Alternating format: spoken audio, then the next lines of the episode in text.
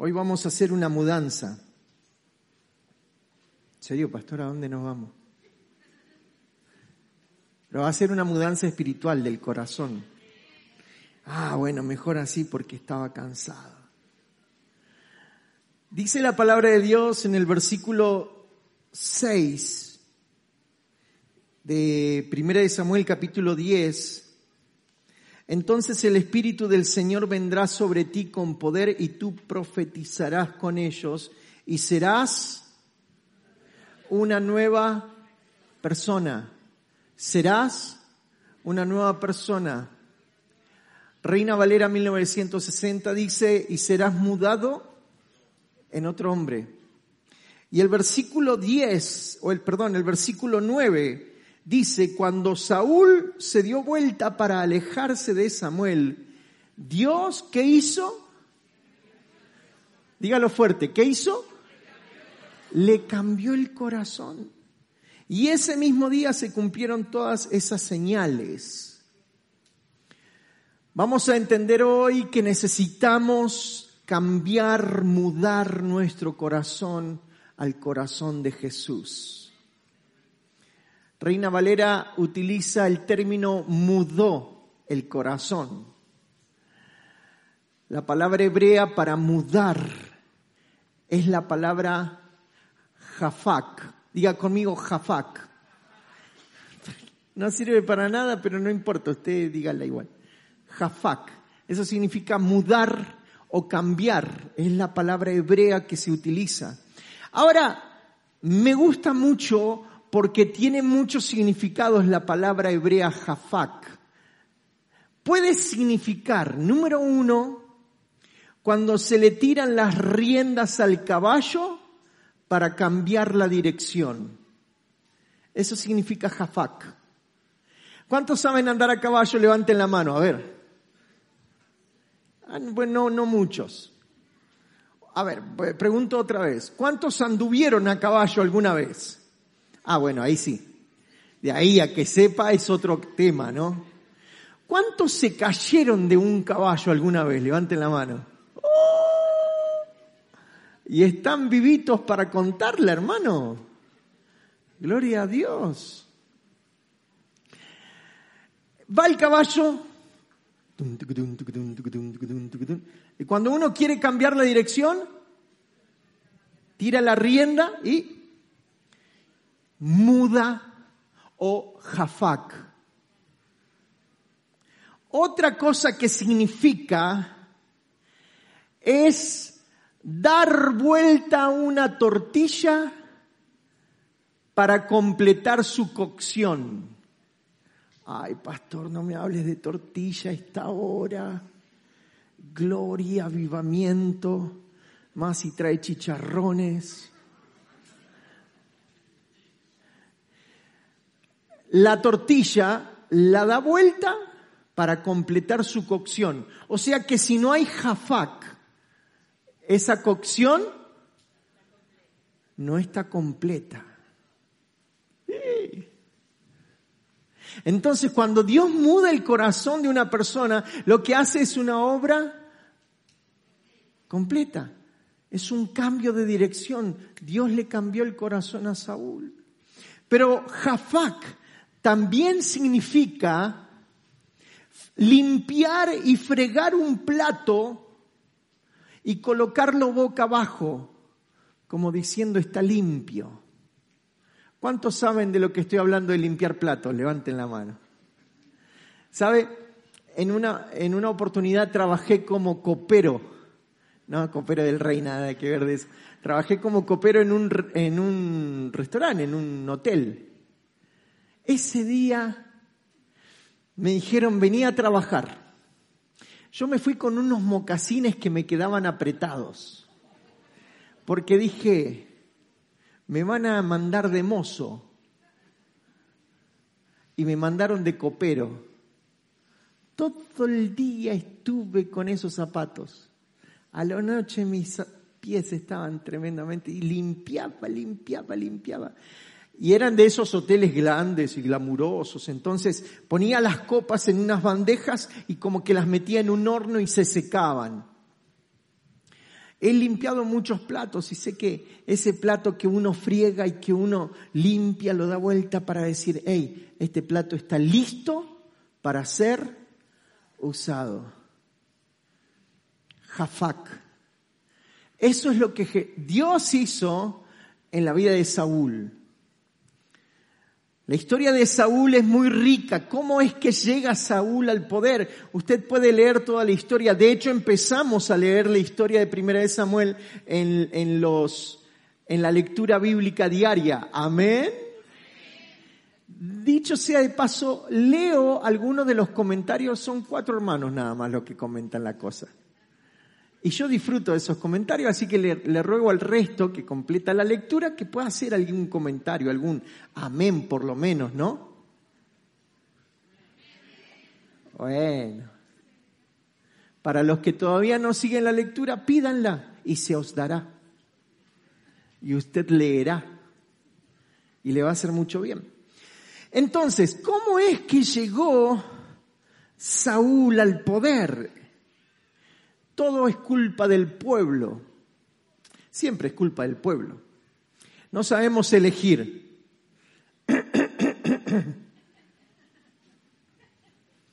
Salvo tu esposo, tu esposa, la que tenés ahí al lado, sí, sí, elegiste bien. No escuché ningún amén, pero bueno, sí elegiste bien. Sea romántico, mire el aire, amén. Pero después Políticamente, hermano, no me voy a meter en eso, pero elegimos. Y el pueblo de Israel quería ser igual a los demás. Como el hijo adolescente que quiere tener las mismas zapatillas que salen en la tele y que tiene el vecino. Quiere tener lo mismo quiere tener la misma bicicleta, quiere tener el mismo celular. Yo quiero tener un iPhone como tiene el vecino. Pero el papá del vecino es ingeniero. Y nosotros nos dedicamos a otra cosa pero yo quiero ser igual. Y el pueblo de Israel quería ser igual. Yo quiero tener un, un, rey como tienen las otras naciones. Yo quiero tener un rey como tienen las... Mira, mira, mira, Dios te hizo especial. Dios te hizo especial. El que gobernaba hasta ese momento el pueblo de Israel era Dios a través de Samuel. Pero ellos no querían a Dios. Le dijeron, Samuel, queremos tener un rey. Samuel se puso muy mal y fue delante de Dios y le dijo, Dios, me están despreciando. Y Dios le dijo a Samuel, Samuel, no te están despreciando a vos, me están despreciando a mí. Andá y deciles esto. Y dice la Biblia en 1 Samuel capítulo 8 versículo 11 al 18, les explico cómo viene la mano, le dice Samuel. Esto es lo que va a pasar. Esto es lo que va a hacer el rey que va a ejercer el poder sobre ustedes. Les quitará a sus hijos para que se hagan cargo de los carros militares, de la caballería, para que le abran paso al carro real. Los hará comandantes, capitanes, los pondrá a labrar y a cosechar y a fabricar armamentos y pertrechos. También le va a quitar a sus hijas para emplearlas como perfumistas, cocineras, panaderas. Se apoderará de sus mejores campos, viñedos, olivares y se los dará a sus ministros. Y a ustedes se les exigirá una décima parte de sus cosechas y vendimias para entregársela a sus funcionarios y ministros. Además, les quitará sus criados y sus criadas y sus mejores bueyes y asnos, de manera que trabajen para Él. Les exigirá una décima parte de sus rebaños y ustedes mismos les servirán como esclavos. Cuando llegue aquel día, clamarán por causa del rey que hayan escogido, pero el Señor no les responderá. ¿Y saben qué dijo el pueblo? ¿Qué me importa? Igual queremos rey. Ay, Dios mío. Somos tan duros, somos tan tercos. El pueblo siempre elige mal. El corazón es el centro de mando de nuestra vida. Por eso dice la Biblia, Proverbios capítulo 4, versículo 23, por sobre todas las cosas que tenemos que cuidar, lo que más importa, que es el corazón. Diga conmigo el corazón. ¿Por qué? Porque de él mana la vida. Otras versiones dicen, cuida tu corazón porque este determina el rumbo de tu vida. O cuida tus pensamientos, dice otra versión, porque ellos controlan tu vida. Escuche, póngase la mano acá. ¿Siente su corazón? creo que tendría que ir a ver un doctor, pastor. Esto que usted siente, nosotros le llamamos corazón porque bombea sangre. Pero alguien que tenga un mal corazón puede hacerse un trasplante de corazón y seguir viviendo. Y su vida no va a cambiar. Cuando la Biblia habla de corazón, habla de pensamientos, habla de la mente, de la cabeza. Entonces, cuando Dios cambia el corazón, lo que cambia son los pensamientos, es la cabeza. Amén o no amén. Mire el de al lado, por favor. Dígale, Dios te va a cambiar el pensamiento. No le va a decir Dios te va a cambiar la cabeza porque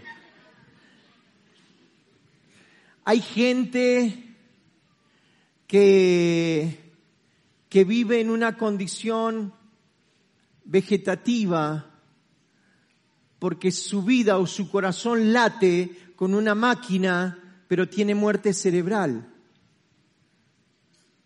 Entonces la vida pasa por tu cerebro y, e incluso ese centro de, emociones Dios lo puede cambiar.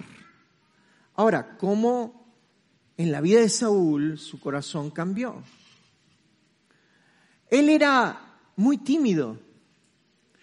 Dice la Biblia que ¿sabe qué andaba haciendo cuando se encuentra con el profeta? Andaba buscando burros, buscando mulas. ¿Alguien ha visto mi mula? ¿No ha visto usted un burrito por aquí? A ver, Saúl, para lo que sos bueno, anda a buscar la burra. Es que se había perdido el burro. se perdió el burro y el tipo lo estaba buscando. O sea, el tipo era bueno, ¿eh? Estaba para grandes cosas. Buscar una burra. Bueno, es que alguien lo tenía que hacer. O sea, no tenía muchas luces, no tenía las grandes habilidades. Sin embargo, estaba haciendo algo que en ese momento era muy bueno. ¿Sabe qué era? Obedecer a su papá, que lo mandó a buscar las burras. Vos podés tener muy buenas habilidades, ser el mejor, el más crack en algo, pero si no sos obediente, entonces no te sirve de nada todo lo bueno que sos.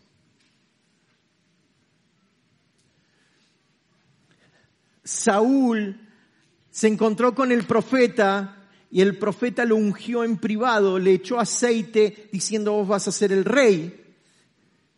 Y Saúl recibió una palabra de parte del profeta Samuel. Cuando fue coronado, el tipo se estaba escondiendo. Ay, que no me vean, que no me vean. Vení para acá. Dice la Biblia que Saúl era alto, era fornido. El tipo le llevaba una cabeza a todo el mundo. O sea, la pinta de rey la tenía,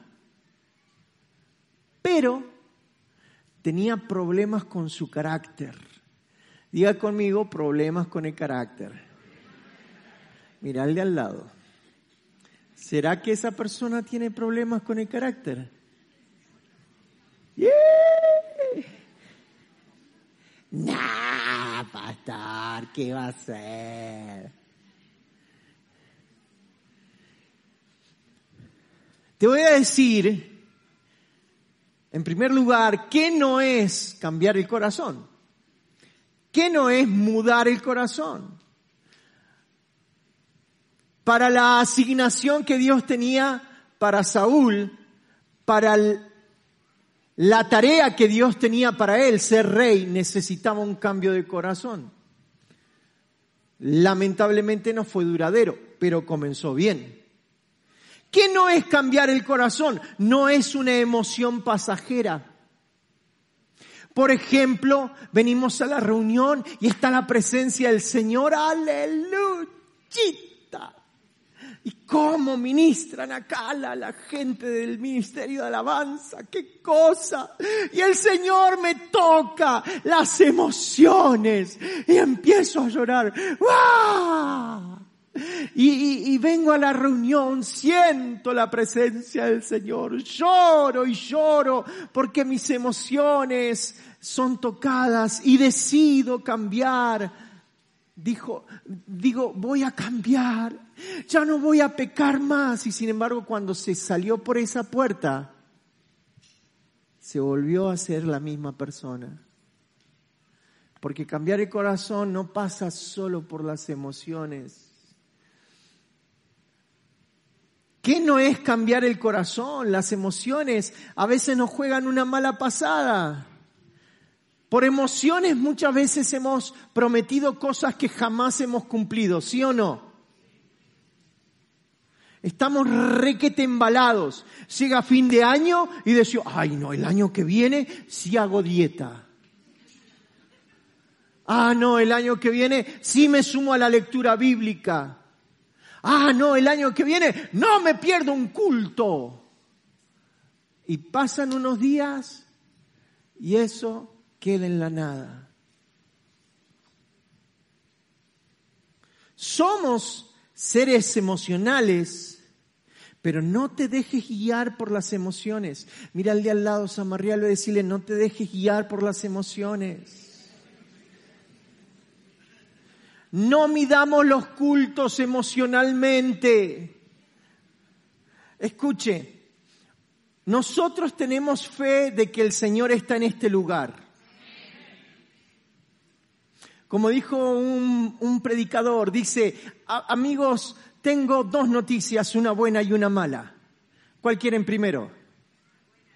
¿La buena? Dios está aquí. ¿La mala?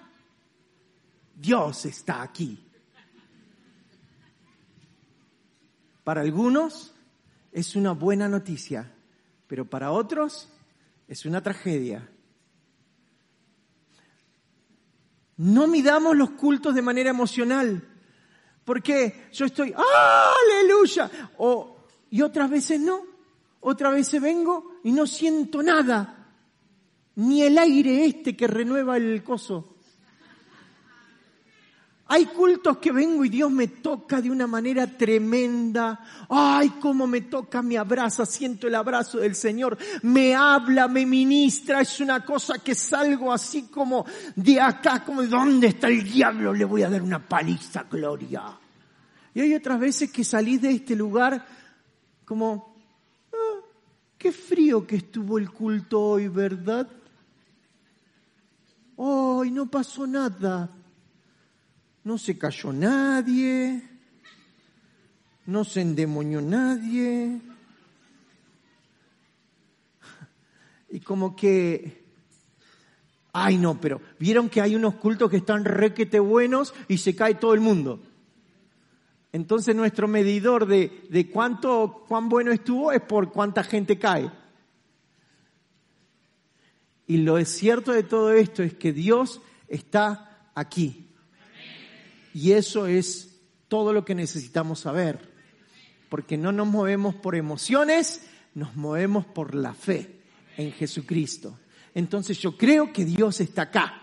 Sienta o no sienta, Dios está aquí. Que alguien diga un amén bien fuerte, le da un aplauso al Señor porque Él está aquí.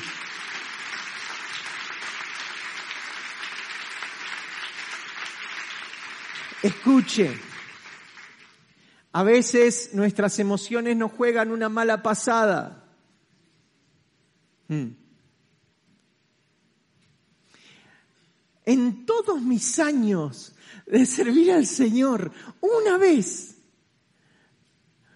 un hermano llega y me dice, pastor, sí hermano, ¿me puede devolver lo que puse en la ofrenda? Eh, eh, nunca había pasado, eso en el instituto no lo habíamos visto, ni en la licenciatura, ni en facultad, ni en ningún lado, ni en ningún libro.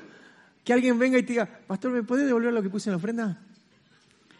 Ahora, mi pregunta, a ver, ¿no te gustó el sermón? ¿Las canciones no te gustaron? ¿O qué? Es como, le devolvemos su dinero. Y él me podría haber dicho, yo puse 100 mil dólares en la ofrenda y ¿cómo saberlo?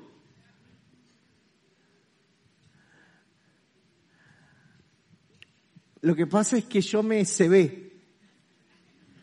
Yo estaba así como, ¡ay! Justo pasó la ofrenda y yo, ¡ay! Y se hace un tiré todo. Ahora no tengo para el colectivo. No manejes tu vida emocionalmente.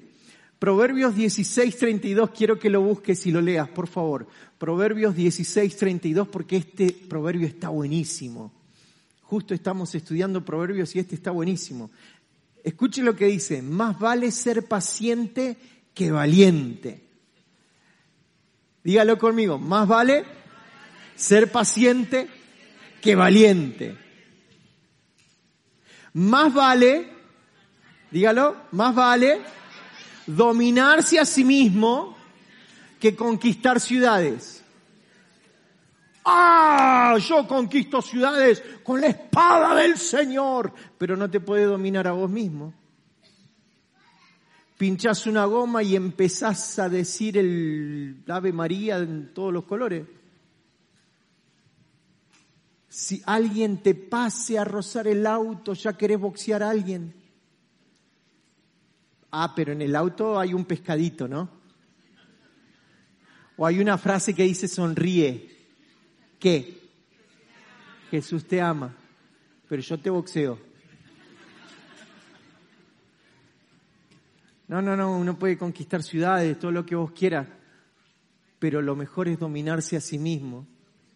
Que alguien diga amén, por favor.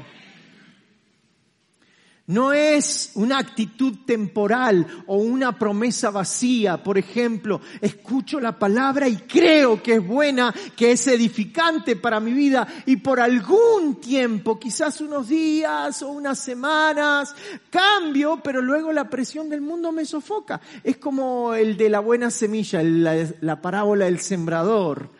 Vuelvo a ser el mismo. Le prometo a Dios, Señor, te prometo que no voy a ser el mismo, te prometo que no voy a ser igual. Le prometo a mi familia que no voy a ser el mismo padre alcohólico. Le, le, prometo a mis hijos que no los volveré a golpear, pero pasan los días y seguís haciendo lo mismo.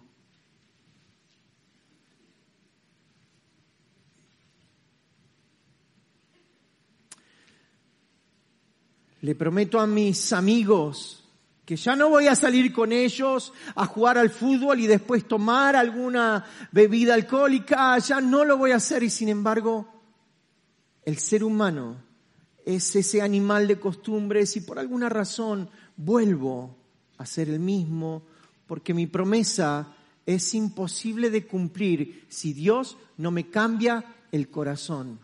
Yo necesito que Dios me cambie el corazón. ¿Cuántos dicen amén a eso? Amén. ¿Cuántos necesitan que su corazón sea cambiado? Levanten su mano. Dígale, Señor, cambia mi corazón. Porque yo no puedo. ¿Qué es? Es no confiar en tu corazón justamente. Porque si yo confío en mí mismo, y uno dice, confía en ti mismo. ¿Vieron esas frases? ¿O vieron e-, esas, esas telenovelas? Oh Miguel Ángel. Oh Julieta. Narcisa. Pues todas las novelas llevan doble nombre y doble apellido. ¿Qué es lo que debo hacer en esta situación? Seguramente usted ha tomado mates con algún amigo, con alguna amiga y le ha preguntado, ¿qué es lo que debo hacer en esta situación? Y algún Mahatma Gandhi que anda por ahí dando vuelta, que no entiende nada de la Biblia, no lee nunca la palabra, no ora nunca, pero ve, mucha tele y le dice, haz lo que te dicte, ¿qué? Tu corazón. ¿Ha escuchado eso? haz lo que te dicte tu corazón. Pues suena hasta New Age, ¿no? Haz lo que te dicte tu corazón, María Valenzuela. Y lo peor que puedes hacer es hacer lo que te diga el corazón que tenés que hacer. Porque engañoso es, ¿qué cosa? El corazón. Jeremías 17, No hay nada tan engañoso como el corazón no tiene remedio. ¿Quién puede comprenderlo? Necesito que Dios me cambie el corazón. Número dos, ¿qué sí es cambiar el corazón? Es saberse nada o saberse el más pequeño de todos, pero Dios es el más grande de todos. Saúl arrancó bien, Saúl se dio cuenta de que él no era nadie. Mira, yo Samuel, yo estaba buscando, buscando unos burros que se habían perdido y ahora me decís que voy a ser rey. O sea, de buscar burros a ser rey. Estamos todos locos. Por lo menos que haya trabajado en el palacio, algo, en alguna cosa, que tenga un alto cargo jerárquico en alguna empresa. No, el tipo buscaba burros y Dios lo lleva a ser rey esa actitud de él, de decir, yo no sirvo, pero Dios sirve, hasta le da vergüenza presentarse en público. Ahora, esa actitud es la que debemos de mantener siempre. Filipenses capítulo 2, versículo 3 dice, no hagan nada por egoísmo o vanidad.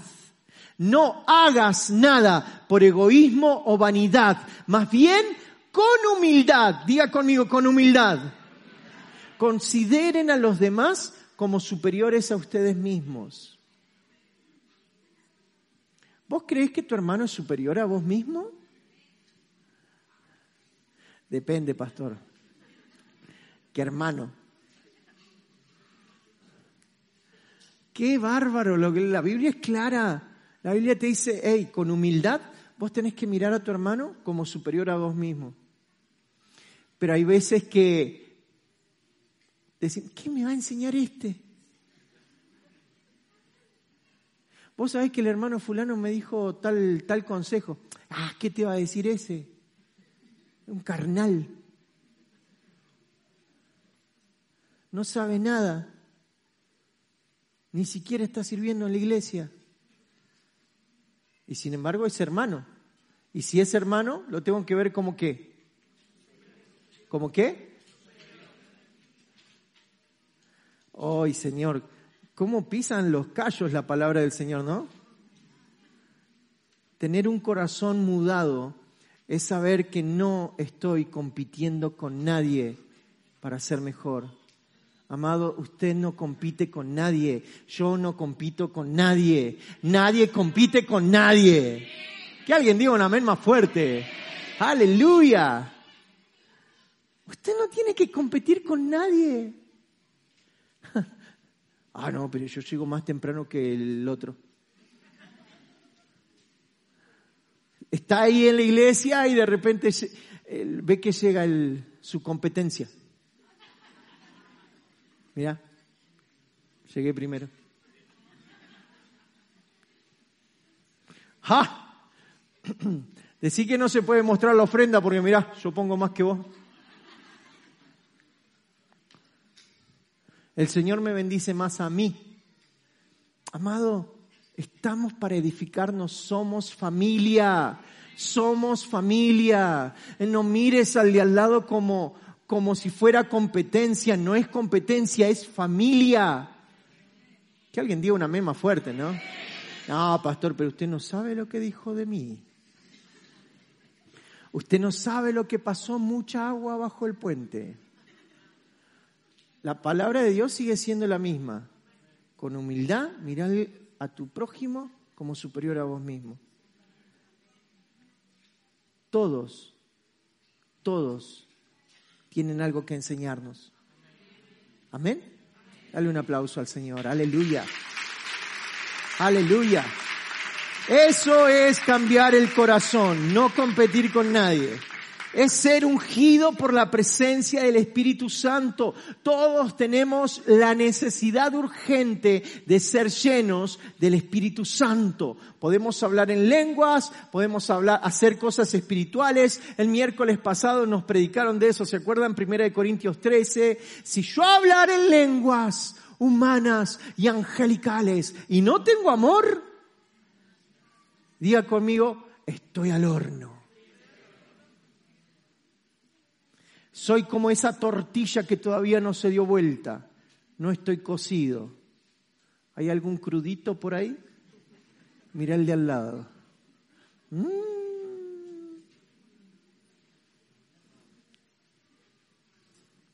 Dios nos transforma el corazón. Escuche, por favor, escuche bien.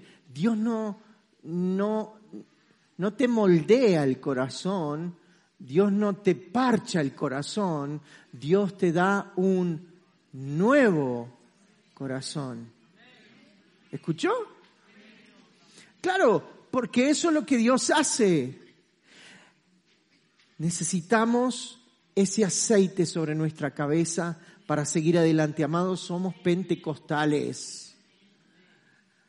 Saben, hubo un tiempo que toda la iglesia predicaba, toda, toda, toda la iglesia predicaba, donde iba predicaba de una manera tremenda y en vez de llamarlos pentecostales nos decían pestecostales. Estos son una peste, están en todos lados. Y ahí tenemos que volver, ¿eh? Tenemos que volver a hacer la peste, llevar el Evangelio, alumbrar con la luz de Cristo, que alguien diga amén. Es ser fiel a Dios y centrarnos solo en Él y no en nuestro estatus. Un corazón mudado, un corazón transformado, un corazón nuevo, le interesa saber cómo Dios me mira. Dios, ¿qué es lo que vos querés de mí? ¿Te has preguntado eso? ¿Le has preguntado a Dios, Dios, cómo es que vos me mirás? Dios, y no fijarnos en las apariencias. Ay, no, porque el saco es de la gloria, aleluya. Pero una, uy, me olvidé la camisa, oh, la unción no está. Amado, lo externo jamás va a ser sobre lo interno. Jamás. Usted puede ver a alguien que, como, como era Saúl, por fuera, recontra daba la talla, por fuera, pero por dentro tenía problemas, grandes problemas de carácter. Necesitamos centrarnos en cómo Dios nos mira. Que alguien diga amén, Señor. Amén. Tercer y último, necesitamos un corazón nuevo. Mudarnos no es seguir en el mismo lugar. ¿Cuántos se han mudado una vez en la vida, por lo menos? Una vez, levanten la mano. Bien, creo que todos, ¿no? ¿Quién, ¿Quién considera que se ha mudado más veces en la vida? A ver, ¿cuántas veces? Digan. ¿Cuántas veces? ¿Cuántas? ¿Tres veces? ¿Alguien allá? ¿Cuatro veces? ¿Alguien? ¿Cinco veces? ¿Quién da más? ¿Quién da más? ¡Diez veces! ¿Alguien se mudó más de diez veces? ¿Usted, hermana, cuántas veces? Más de quince veces. A ver, Bennett Brasil. Muito mais. Ya vamos parar de sufrir, hermana. Llegó a Bariloche y acá se queda. Para la gloria del Señor. Para la gloria del Pai. Amén. Es eso. Es, a ver, nuestra hermana de Brasil, Argentina. Yo voy a decir, Dios me mudó y sigo en Brasil. ¿Dios me mudó? No. ¿Cómo puedo decir, no, no, no, Dios me mudó, Dios me cambió y sigo siendo el mismo? Mudarnos no es seguir en el mismo lugar, es cambiar de verdad. La apariencia de Saúl convencía para hacer lo que Dios le había encomendado hacer, pero sus falencias de carácter lo condujeron a la autodestrucción. ¿Qué fue lo que pasó con Saúl? Dice la Biblia que Saúl comenzó a ganar batallas, pero de repente su corazón, ese corazón que Dios le había dado, comenzó a inclinarse hacia el mal. El profeta le dijo, espera acá, no hagas nada. El que hizo y lo, que quiso. Dios le dijo, mata a Agar y a todo lo que hay ahí. Y el que hizo le perdonó la vida. Haz lo que vos quieras, ¿eh? Cuando viene Samuel y le dice, ¿qué hiciste? Él dice, no, lo que pasa es que la presión de grupo, los soldados me estaban abandonando, así que yo decidí hacer algo para retener a la gente. Siempre concentrémonos en lo que Dios dice y no en la presión del mundo. Hey, jóvenes, adolescentes, escuchen hagan lo que Dios dice y no lo que la presión del grupo dice. Porque te van a decir, ¿cuántos años tenés? ¿16? 18, no tenés novio, no tenés no pero sos un tonto, sos una tonta que no tuviste tu primera vez. Sos un tonto. Esa presión de grupo no es lo que Dios te está diciendo. Dios te dice que vivas en santidad, que te levantes con el poder del Espíritu Santo, porque necesitamos una generación que busque como nunca a Dios en el nombre de Jesús. Aleluya.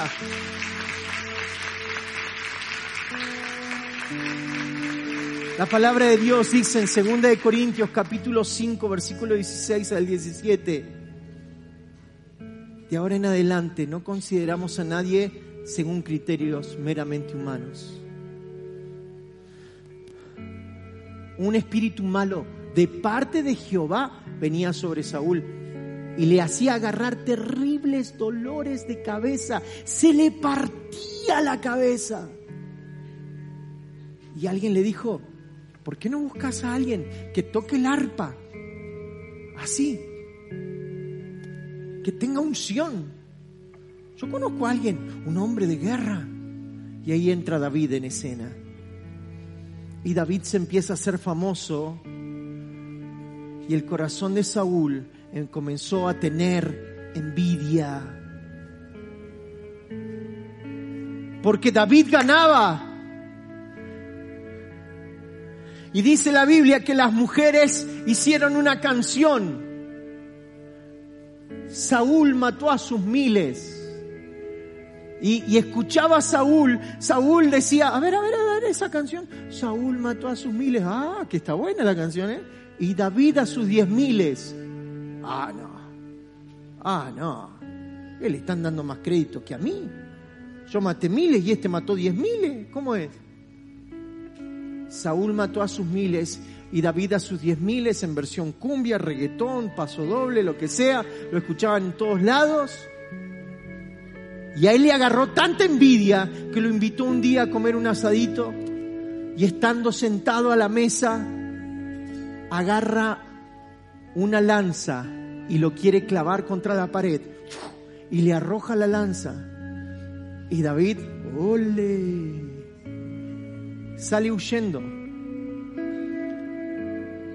No estoy para hablar del corazón de David, sino el de Saúl. Porque aquel que comenzó bien, empezó en una descendiente, en una pendiente hacia la destrucción.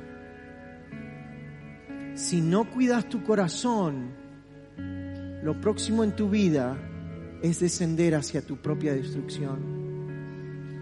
Si tu corazón no está alineado con el Espíritu Santo, lo único que te espera es la destrucción. La palabra de Dios dice, aunque antes conocimos a Cristo de esa manera, ya no lo conocemos así. Por lo tanto, si alguno está en Cristo, es una nueva creación. Es una nueva creación. Es una nueva creación. Diga conmigo, soy una nueva creación. Dígalo de nuevo, soy una nueva creación. Pero escúcheme, por favor, présteme atención. La nueva creación ya no habla como el mundo habla. La nueva creación no usa los términos que el mundo usa. La nueva creación no piensa como el mundo piensa. Es una nueva creación. Es todo hecho nuevo. Que alguien diga amén, por favor. Debemos aceptar que cada día necesitamos que Dios nos haga nuevos. Un corazón nuevo piensa diferente, siente diferente, actúa diferente, habla diferente y vive diferente. Hoy, hoy Dios quiere mudar nuestro corazón. Hoy es día de mudanza. Iglesia, hoy es día de mudanza. Si para vos lo, lo más importante es el dinero y no Cristo, necesitas un corazón nuevo. Si para vos lo más importante es tu estatus o lo que dirán, necesitas un corazón nuevo. Si viviste años con el mismo corazón y el mismo criterio, las pruebas de la vida han querido transformarte y no, no lo han logrado. Pero para cumplir con lo que Dios tiene para tu vida, necesitas un corazón nuevo. Yo necesito un corazón nuevo. Quiero que por favor mires al de al lado y le digas, necesitas un corazón nuevo. Necesitas un corazón nuevo.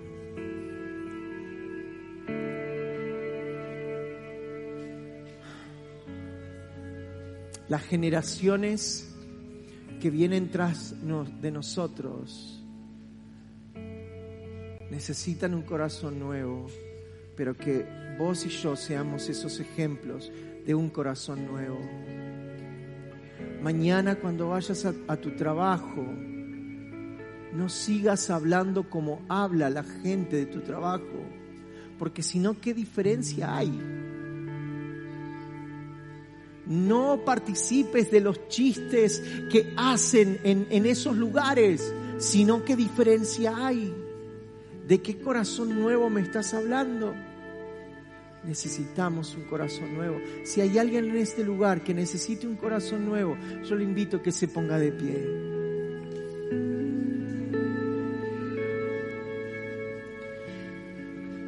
Cualquiera de nosotros podemos decir, me cuesta, realmente me cuesta. Me cuesta. Y está bien que te cueste. Está bien que te cueste. Es así como son las cosas. Nos cuesta.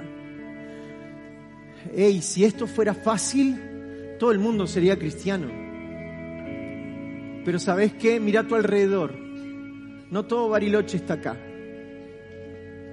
porque no todos quieren aceptar ser cristiano.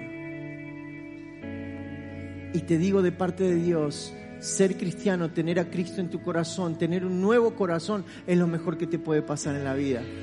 Que alguien diga amén y le da un aplauso al Señor. Aleluya.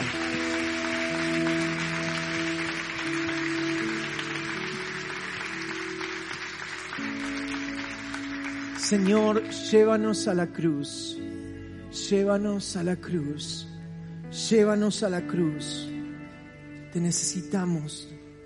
Necesitamos con todas las fuerzas tener un nuevo corazón. Ahí en tu lugar decirle, Señor, yo quiero un nuevo corazón.